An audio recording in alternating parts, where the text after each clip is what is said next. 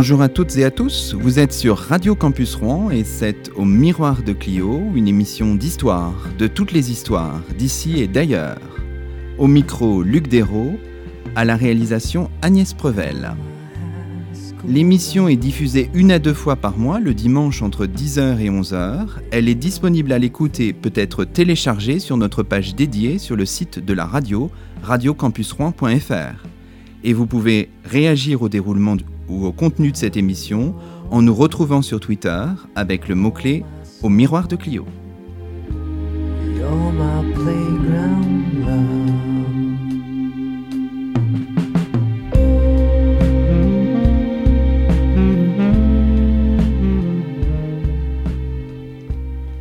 Nous enregistrons cette émission, le 11e numéro de la quatrième saison d'Au Miroir de Clio, dans les locaux de Radio Sangor, la radio du lycée Léopold Sédar Sangor d'Evreux, notre partenaire aujourd'hui, avec l'aide technique et précieuse d'Agnès Prevel et de Franck Tulef.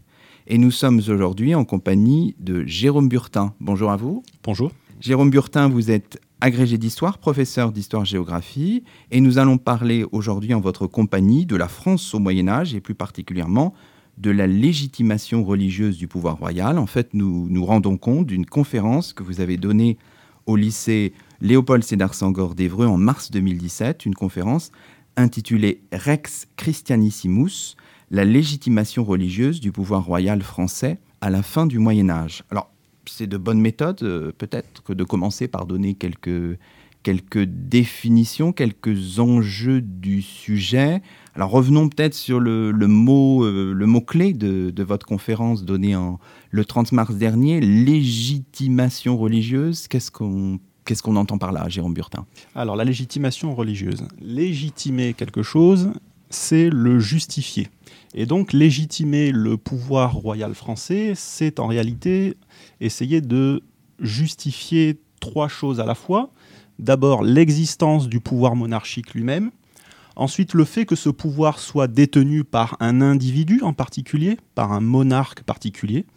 Et enfin, essayer de justifier les actions qui sont entreprises par ce monarque. Et donc, dans ma conférence, j'ai essayé de m'intéresser à un, un type particulier de légitimation qui est la légitimation religieuse, mhm. c'est-à-dire la manière dont le pouvoir royal prétend être issu de l'élection divine, prétend être issu du choix de Dieu. D'accord. Donc c'est une manière en quelque sorte de s'interroger sur le sacré au Moyen Âge. Et donc là aussi, c'est un mot qui est ambigu. Est-ce qu'il a du sens au Moyen Âge? Est-ce que c'est le même qu'aujourd'hui? Enfin, est-ce qu'on pourrait revenir un petit peu sur ça? Oui, je pense qu'il faut vraiment revenir sur cette notion de sacré, puisque dire que le roi est choisi par Dieu, ça revient à dire que ce roi est sacré et que donc il quitte d'une certaine manière le monde ou le domaine du profane. Donc on a cette, cette opposition, cette dichotomie entre sacré et profane. Alors on peut rappeler que étymologiquement, sacré, ça vient du latin sacer, et le sacer, c'est ce qui est voué au Dieu. Ça désigne ce qui ne peut être touché sans, d'une part, souiller ce qui l'a touché. Mhm. Lorsque le sacré est touché par le profane, ce profane est souillé, et c'est ce qu'on appelle le sacrilège. Mhm. Et en même temps, lorsque ce sacré est touché, eh bien, il est lui-même souillé par le geste du profane. D'accord. Et cette articulation euh, sacré, profane, c'est pas une projection contemporaine sur, euh, sur l'époque médiévale. Enfin, c'est, ce sont des catégories qu'on manipule aussi à l'époque moderne et à l'époque euh, contemporaine. Est-ce que ça a le, même sens, euh, Jérôme Burtin? Oui, alors ce sont des catégories qui, qui irriguent l'histoire occidentale et même beaucoup plus largement depuis l'Antiquité. Ce qu'il faut bien comprendre, c'est qu'au Moyen Âge, ce qui est sacré est nécessairement consacré. Alors, quelle est la distinction euh, sacré-consacré Eh bien, c'est le fait que les choses qui sont sacrées au Moyen Âge ne peuvent le devenir que par l'action d'une institution, qui est l'institution ecclésiale, qui est l'Église catholique, puisque c'est l'Église catholique qui est la seule maîtresse de la distinction entre le sacré et le profane. Donc ce qu'on peut dire, c'est que la dimension sacrée du pouvoir royal, eh bien, elle est euh, hétéronome dans sa justification. L'institution euh, royale devient sacrée par l'action d'une autre institution qui est euh, celle de l'Église. Et ça, ça permet de distinguer le Moyen Âge de d'autres périodes historiques dans lesquelles on, utilise euh, d'autres notions, pour lesquelles on peut évoquer d'autres expressions. Je pense à celle de religion civique, de religion séculière, ou encore de religion laïque. Mmh. Dans ce cas-là, c'est un principe laïque, non religieux, qui devient sacré. Et ça, ça n'est pas le cas au Moyen Âge. Alors, donc évidemment, on imagine qu'en s'interrogeant sur la notion de sacré, sur la notion de sacralité, on rencontre un rituel qui est vraiment peut-être euh, très, qui semble très connu historiographiquement, qui est le, rituel du sacre des rois de France. Alors, qu'est-ce que c'est qu'un sacre finalement? Soyons un peu simples et concrets, Jérôme Murtin. Alors, le sacre. Le sacre, c'est bien plus qu'un couronnement. Un sacre, c'est à la fois un couronnement et une onction. Alors, qu'est-ce qu'on entend par onction? Une onction, c'est le fait d'être oint, c'est-à-dire le fait d'être enduit d'une huile sainte. Cette pratique, on, peut en trouver les, origines dans les récits bibliques. Alors, euh, c'est euh, l'onction de Moïse par Aaron, c'est euh, l'onction de David par Samuel, ou encore l'onction des rois hébreux par le grand prêtre. D'accord. Alors, on pourrait peut-être partir, c'est un peu atypique et un peu paradoxal dans une émission radiophonique, mais d'une image, mhm. c'est un petit défi qu'on se lance là, mais bon, pourquoi pas. Euh, partir d'une image, alors, euh, vous avez choisi en fait de vous intéresser à deux panneaux d'un triptyque qui, je crois, est conservé au musée de Cluny. Au musée national du Moyen Âge. Au musée national du Moyen Âge. Et ce triptyque, alors, euh, sur un des volets, on voit euh, notamment le sacre de Louis XII, hein, c'est ça mhm. En 1498, oui. En 1498. Alors, essayons de peut-être de décrire un petit peu ces deux panneaux, peut-être, et de les mettre en, parallèle. Alors en effet, on a euh, deux panneaux qui faisaient partie d'un triptyque qui euh, était exposé dans euh, la cathédrale d'Amiens. Puisque chaque année, la confrérie du Puy Notre-Dame, donc une confrérie, c'est une, une, association de dévotion à l'époque médiévale, la confrérie du Puy Notre-Dame d'Amiens organisait chaque année un concours de poésie autour d'un thème lié au culte de la Vierge Marie. Et donc, euh, chaque année, il y avait un lauréat qui était désigné pour, pour son poème. Et dans le même temps, eh bien, il y a une peinture qui était exécutée pour être exposée dans la cathédrale. Et donc en 1501, eh bien, on a euh, ce triptyque qui a été réalisé, qui a été peint sur bois, triptyque dont il manque le panneau central. Donc on a en fait les deux panneaux latéraux qui à l'origine étaient euh, peints sur les deux faces. Aujourd'hui, il y en a seulement un qui est peint sur les deux faces. Le, revers du, second a été, euh, a été dégradé. Et donc, euh, ces deux volets nous présentent deux rituels. Sur le panneau gauche, on a le sacre de David, donc là, une, référence vétéro-testamentaire, une mhm. référence au, euh, au, texte de l'Ancien Testament.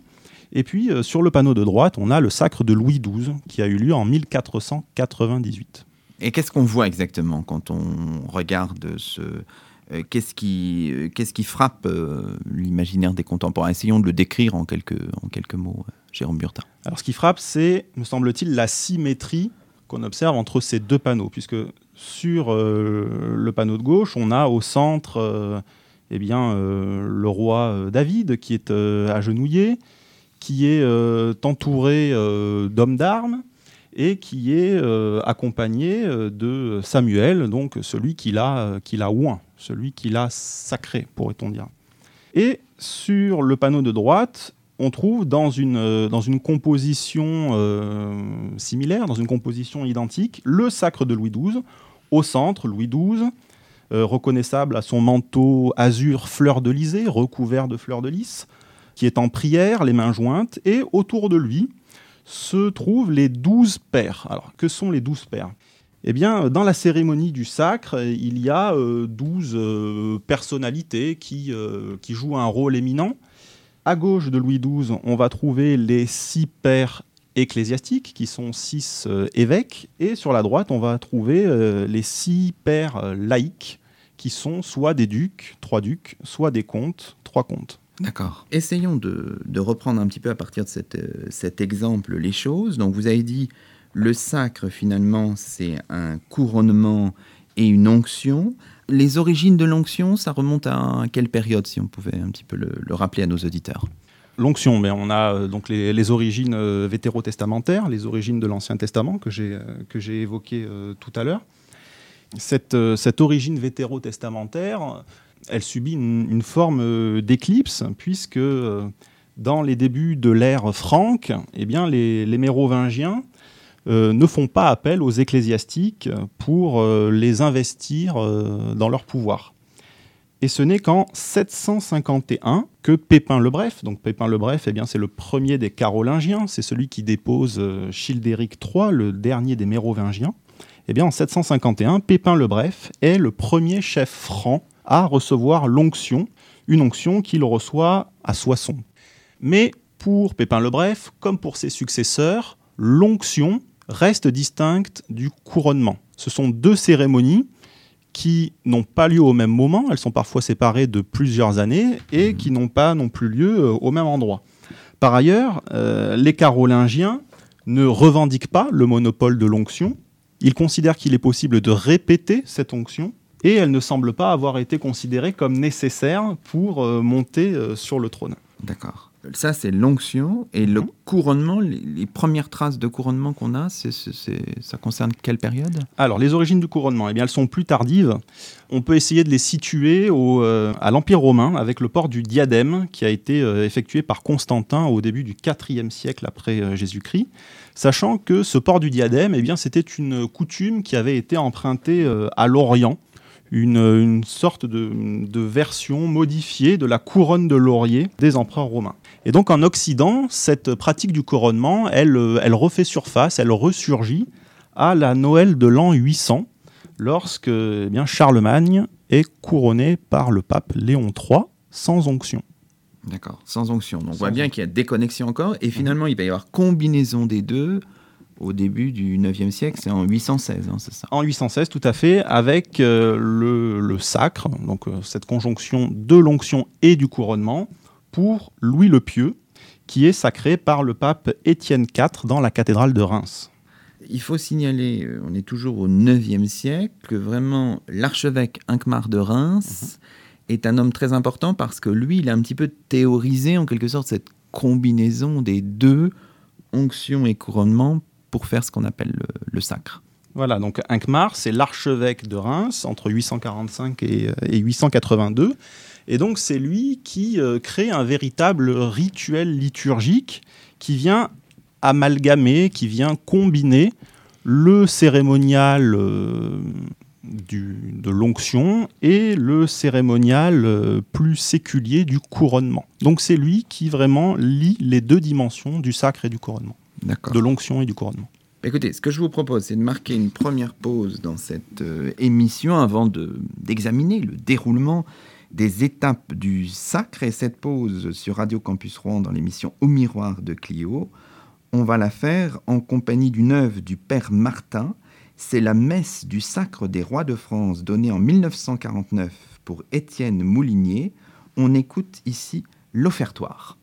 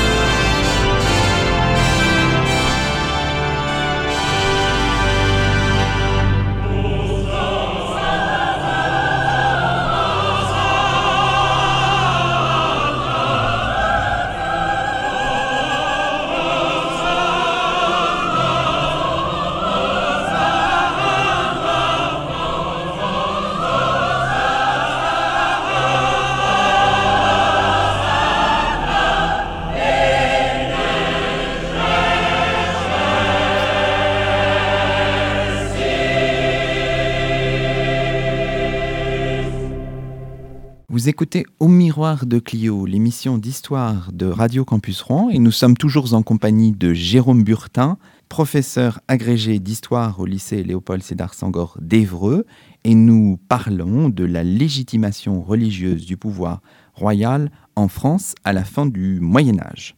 Alors Jérôme Burtin, on a évoqué avec vous euh, le rituel fondamental pour les rois de France au Moyen Âge, donc le sacre, et on a un petit peu décodé euh, les origines de, cette, de ce rituel. Mais là, on va peut-être euh, s'intéresser au déroulement de, ce rituel.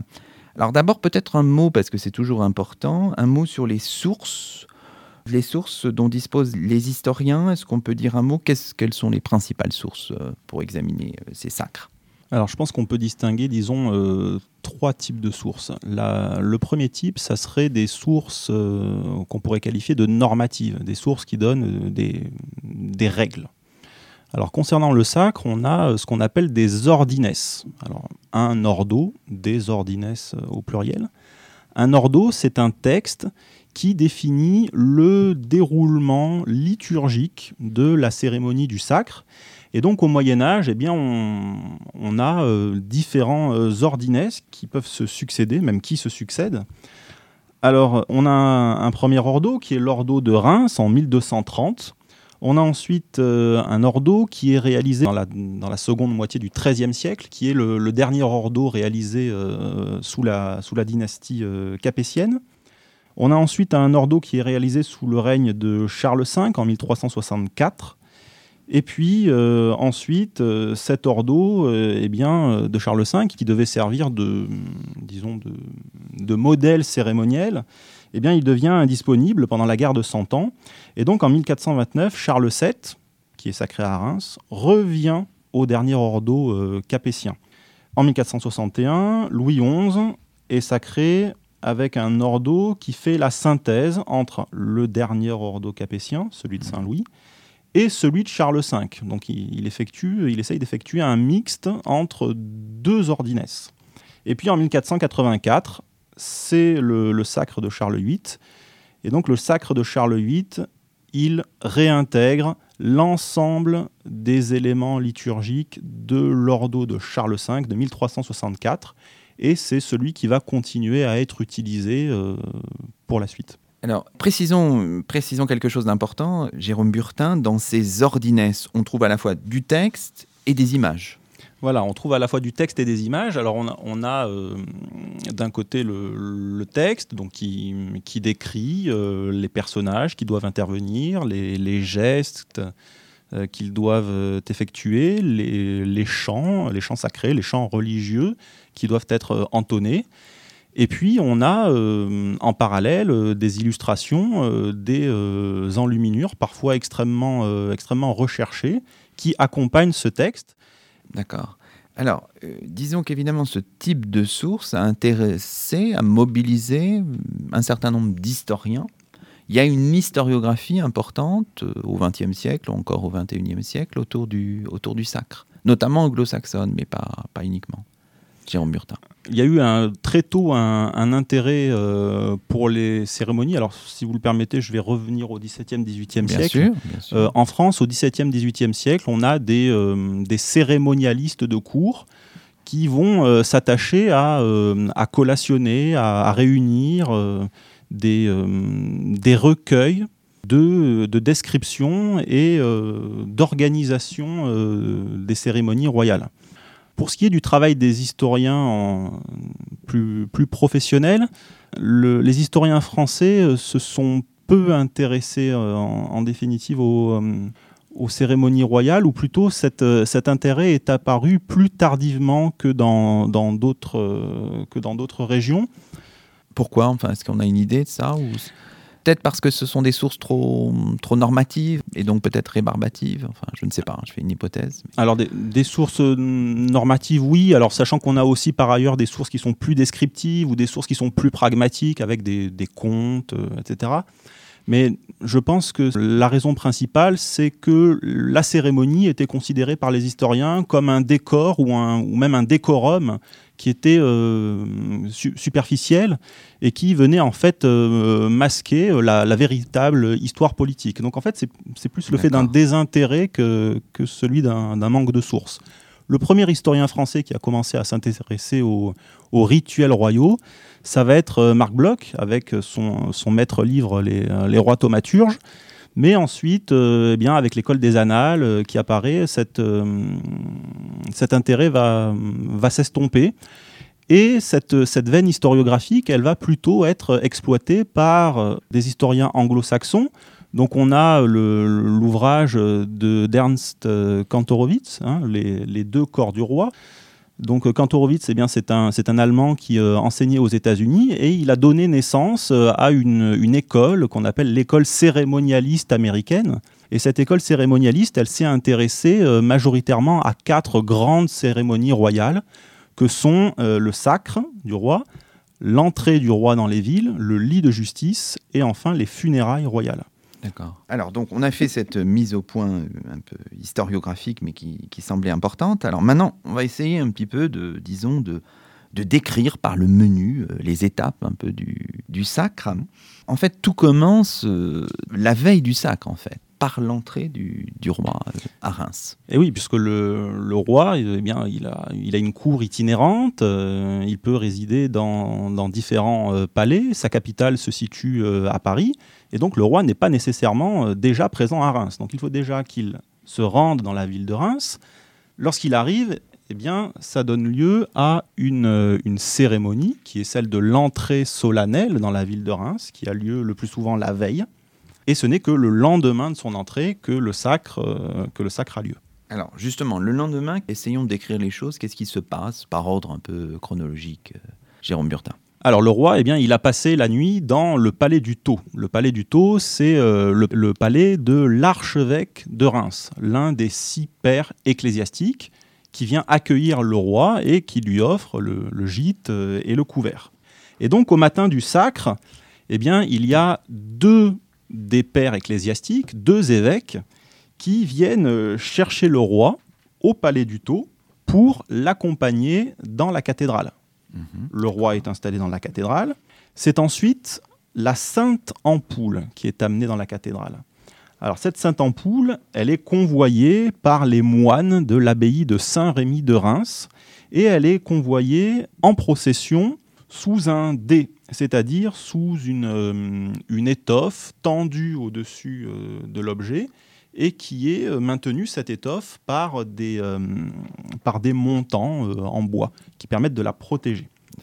La cérémonie peut commencer. Le roi prête deux serments. Il commence par prêter le serment ecclésiastique, puis il prête le serment du royaume. Alors la composition de ces serments, elle a évolué dans, le sens d'une complexification qui a aussi obéi euh, aux exigences euh, du contexte, en particulier de celui de la guerre de Cent Ans.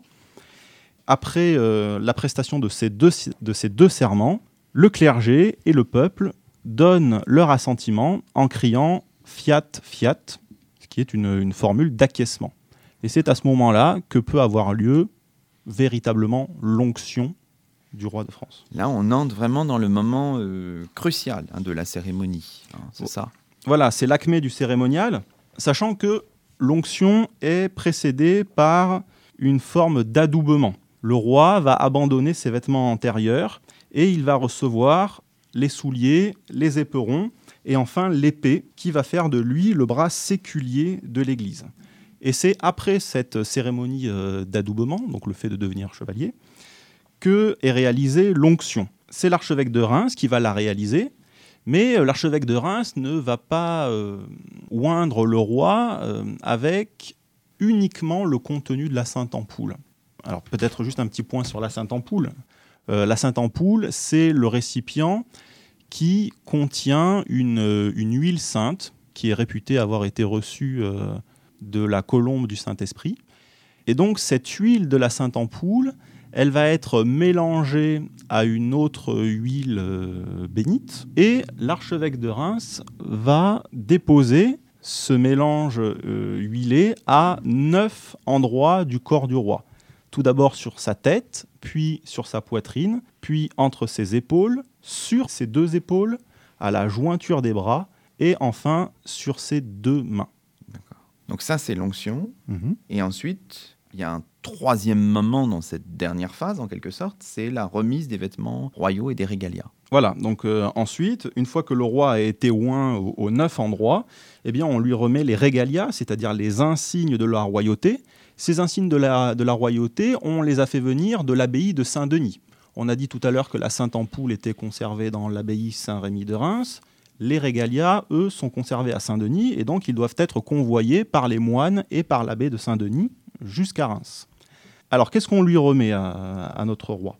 On lui remet tout d'abord l'anneau. L'anneau, c'est le signe de la dignité royale et de la foi catholique. Ensuite, on lui remet des gants qui sont destinés à éviter la souillure du contact avec les objets profanes.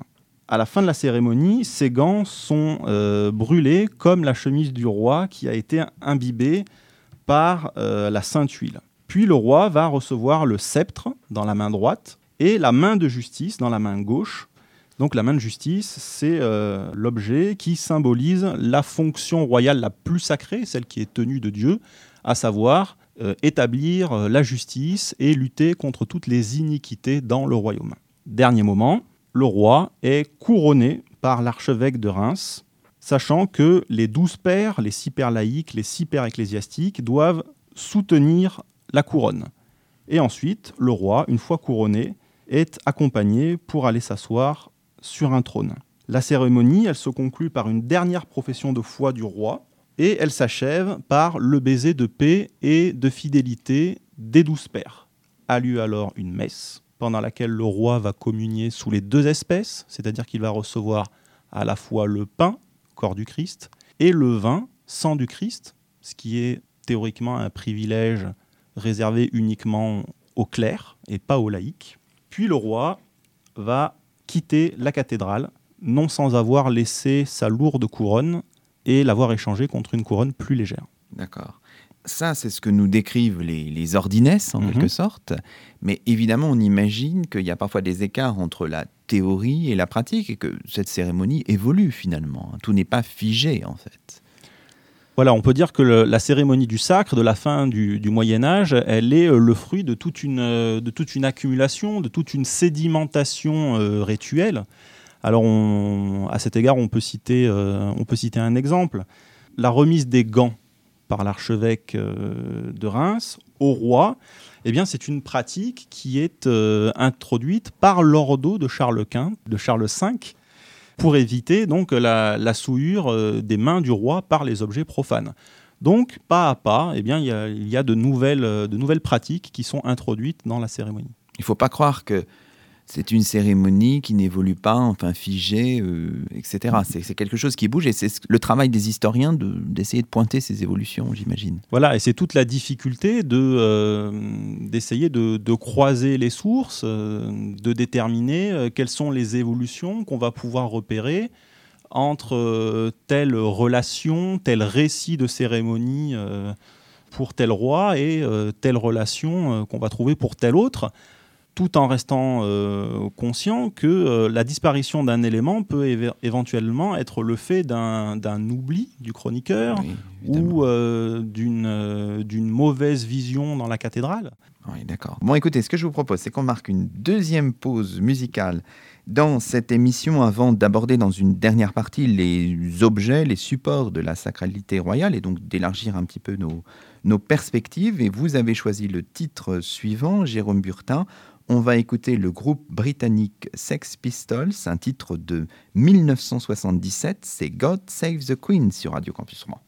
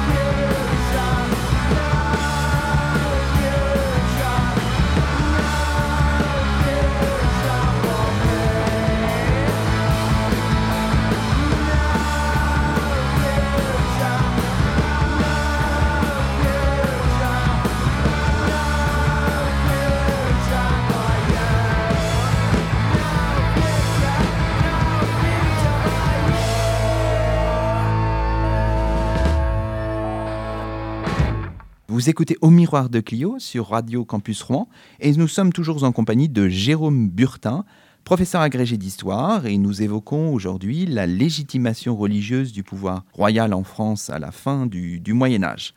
Alors Jérôme Burtin, on a décrit euh, les différentes étapes, on a vu la complexité aussi euh, du sacre, un rituel très important au fondement finalement de, de, la royauté euh, au Moyen Âge, dans le Moyen Âge français.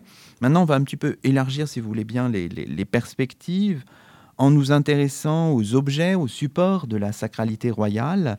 Et on pourrait peut-être revenir sur la, la fameuse légende, on l'a évoquée, mais on n'a pas vraiment donné de, détails, la fameuse légende de la Sainte Ampoule, parce que c'est vraiment intéressant pour voir comment se construisent les choses dans toute l'épaisseur du Moyen Âge. Jérôme Burtin. Cette légende, ce récit de la Sainte Ampoule, on peut le faire remonter au, au 9e siècle et euh, retrouver là encore le, personnage d'Inkmar de Reims, donc cet archevêque de Reims.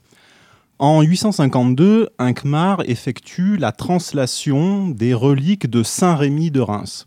Et il découvre dans, le sarcophage euh, du saint une ampoule d'aromates qui euh, aurait servi à embaumer ce, prélat de la fin du 5e, du 5e siècle. Et euh, en 869, euh, Inkmar euh, va rédiger la vie de Rémy. Et c'est dans cette vita qu'il va euh, donner forme à la légende qui associe le baptême de Clovis, la légende de la Sainte Ampoule et le rôle de Saint Rémy. Alors quel est le récit qu'il développe? Eh bien il nous dit que Saint Rémy, qui était l'archevêque de Reims à la fin du 5e siècle, se trouva fort dépourvu lorsque le moment de euh, baptiser euh, Clovis fut venu. En effet, le clerc qui devait apporter le- la sainte huile, le crème euh, à Rémy, ne parvenait pas à progresser dans l'église, étant donné que cette église euh, était euh, envahie par la foule. Et donc, euh, Rémy aurait euh, alors levé les yeux au ciel pour implorer l'aide du Seigneur. Et sa prière fut exaucée puisque euh, la colombe, la colombe du Saint-Esprit, apparut à ce moment-là, portant dans son bec une petite ampoule de crème, une petite ampoule d'huile sainte. Et donc, c'est, d'après la légende, avec ce baume sacré que Clovis fut baptisé et que tous les rois venus à Reims par la suite furent sacrés. Et donc, ce qu'il faut bien comprendre, c'est que cette origine divine de la sainte huile, elle permet au roi de France de se distinguer des autres monarques qui, eux aussi, sont sacrés. Le roi d'Angleterre, par exemple, est sacré. Sauf que le roi d'Angleterre, lui, il achète euh, sa, sa sainte huile euh, au magasin à côté de la cathédrale, alors que le roi de France, lui, est sacré par l'huile du Saint-Esprit. D'accord. Ça, c'est un premier travail d'Inkmar, donc qui crée un- une espèce de précédent, mais en fait, ce- cette légende de la Sainte Ampoule qu'il a écrite au IXe siècle ne va vraiment prospérer que plus tard. C'est-à-dire au XIIe, XIIIe siècle, elle va être reprise et incorporée à la cérémonie du sacre. Oui, puisque la, la première évocation de l'ampoule euh, lors d'un couronnement, eh bien, elle date du sacre de Louis VII, qui est sacré en 1131. Et il faut attendre le règne de Saint Louis entre 1226 et 1270 pour que la Sainte Ampoule soit intégrée dans le rituel, soit intégrée dans le dernier ordo euh, capétien qui est, euh, qui est rédigé à ce moment-là. il y a bien une, une construction d'une légende, une reprise d'une légende. Donc là, il faut bien comprendre ça dans l'épaisseur des siècles. hein, c'est ça, euh, Jérôme Burtin. Mais il n'y a pas que sur cette question que des rituels évoluent. On peut penser aussi à la, à la question des, des, des fleurs de lys, qui est aussi très important comme support, comme objet de la sacralité royale. Et là aussi, il y a tout un processus, toute une construction, euh, tout au long des siècles. Oui, alors on peut commencer par rappeler que les fleurs de lys, eh bien, elles ont été utilisées euh, à toutes les époques et euh, presque dans toutes les civilisations. Elles ont été utilisées à la fois comme un motif décoratif et en même temps comme un emblème. Et on peut euh, retrouver euh, les exemples les plus anciens euh, sur des bas-reliefs assyriens du 3e millénaire avant Jésus-Christ, ou encore des utilisations dans des monnaies grecques, romaines ou gauloises. Pendant le haut Moyen Âge, la fleur de lys, elle va conserver son caractère d'attribut royal, mais elle va aussi se charger d'une valeur christologique. C'est-à-dire que la fleur de lys va être associée à la personne du Christ, sans doute en lien avec euh, l'un euh, des versets du Cantique des Cantiques. Et puis, à la fin du XIIe siècle, au XIIIe siècle, la fleur de lys va prendre une valeur mariale. Là encore, en faisant référence à un autre verset du Cantique des Cantiques. Donc, la fleur de lys, elle est à la fois un symbole de souveraineté, un attribut de pouvoir, et euh, en même temps, elle est un symbole de pureté, de virginité, de chasteté.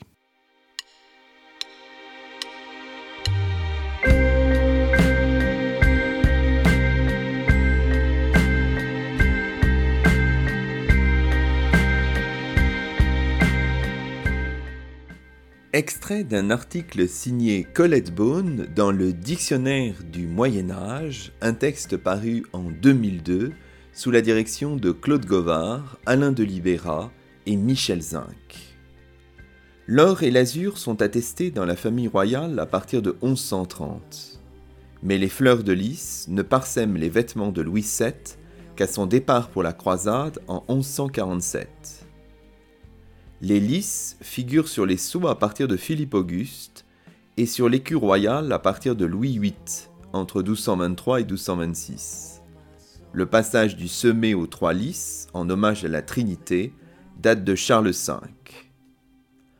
En choisissant le lys, les Capétiens affirment leur vocation de rois chrétiens, justes et bénis de Dieu, et leur lien au monde céleste dont l'or et l'azur rappellent les couleurs pour ces armoiries célestes, est inventée une légende d'origine qui se formalise vers 1340 autour du monastère de Joyenval. Clovis, qui doit affronter le roi païen Conflat, porte sur son bouclier trois croissants ou trois crapauds.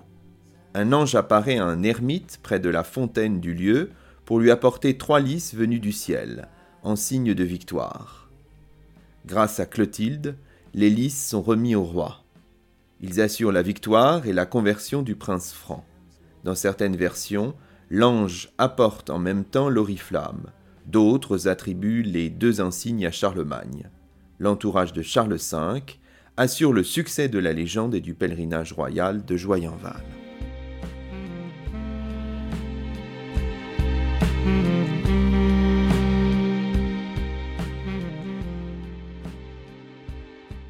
A vu la légende de la Sainte-Ampoule, les fleurs de lys. On pourrait dire aussi un mot dans cette euh, partie qui concerne les objets, les supports de la sacralité royale. On pourrait dire un mot du toucher des écrouelles, du pouvoir thaumaturgique du roi de France, Jérôme Burtin. Le roi de France est un roi thaumaturge, c'est-à-dire qu'il possède un pouvoir thaumaturgique, c'est-à-dire qu'il a la capacité d'accomplir, de faire des miracles.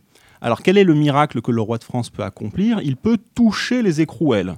Alors les écrouelles, euh, ce sont des, plaies qui sont liées à des abcès euh, d'origine tuberculeuse qui se trouvent euh, au, cou, des malades. Et donc le roi, en apposant les mains sur les malades, est censé pouvoir guérir les individus qui en sont atteints. Alors, à quelle époque on peut essayer de faire remonter cette pratique?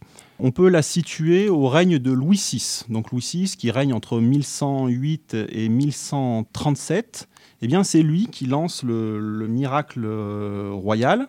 C'est rapporté vers 1124 par Guibert de Nogent, qui est euh, abbé euh, de Nogent sous Coucy, et qui indique avoir vu le roi Louis VI le Gros guérir des scrofuleux en les touchant et en faisant le signe de la croix. Et le chroniqueur ajoute que le père de Louis VI, donc Philippe Ier, pratiquait lui aussi ce miracle, mais il avait perdu ce pouvoir euh, en raison de, de ses péchés, puisque Philippe Ier était adultérin. D'accord. C'est à cette époque que remonterait ce, ce pouvoir thaumaturgique euh, des rois de France, c'est ça, euh, si je comprends bien? Alors c'est à cette époque qu'il euh, qu'il émerge, avec cette nuance toutefois qu'il n'est pas immédiatement accepté par les clercs, qu'il n'est pas immédiatement accepté par l'Église. Ce n'est qu'à la fin du XIIIe siècle, avec la canonisation euh, de Saint Louis, que l'Église va commencer à accepter ce miracle royal et que ce pouvoir thaumaturgique va être considéré comme étant une vertu héréditaire du roi capétien, une vertu qui, est, qui serait consubstantielle à son sang ou à sa semence. D'accord. Donc on voit bien, là encore, la construction des choses dans d'une épaisseur temporelle assez, assez extraordinaire. Alors, quant à l'expression Rex Christianissimus, roi très chrétien, elle remonte aussi à cette fin du Moyen Âge ou elle est plus ancienne encore? Alors elle est là encore plus ancienne, puisque le, le qualificatif est déjà attribué à Pépin le Bref, euh, à Charlemagne.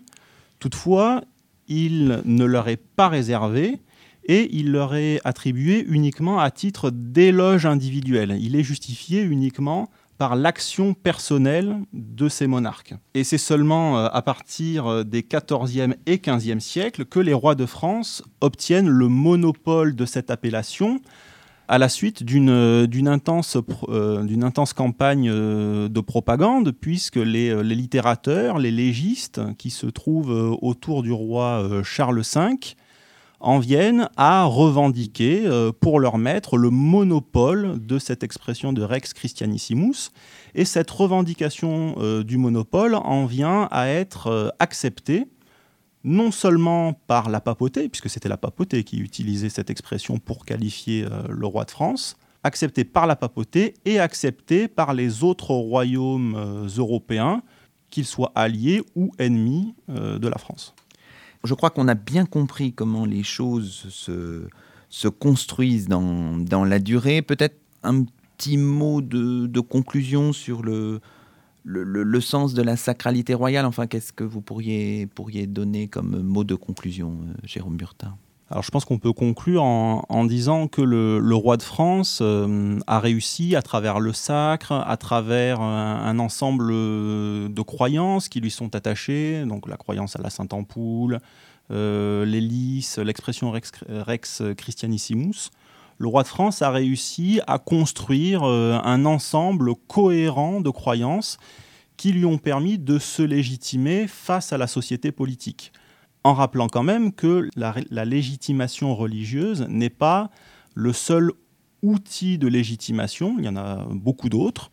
Et à cet égard, on peut penser, euh, à compter de la moitié du XVe siècle, à euh, la légitimation impériale du pouvoir royal, qu'on peut lier euh, à euh, l'arrivée d'un grand nombre de, savants et, et d'artistes en France depuis la péninsule italienne. Bon, bah écoutez, très bien. C'est sur cette euh, magnifique synthèse que se termine cette émission. Nous étions aujourd'hui en compagnie de Jérôme Burtin, professeur agrégé d'histoire, et nous évoquions la légitimation religieuse du pouvoir royal français à la fin du Moyen Âge. Un grand merci à l'équipe de Radio Sangor, la radio du lycée Sangor d'Evreux, et Agnès Prevel pour leur accueil.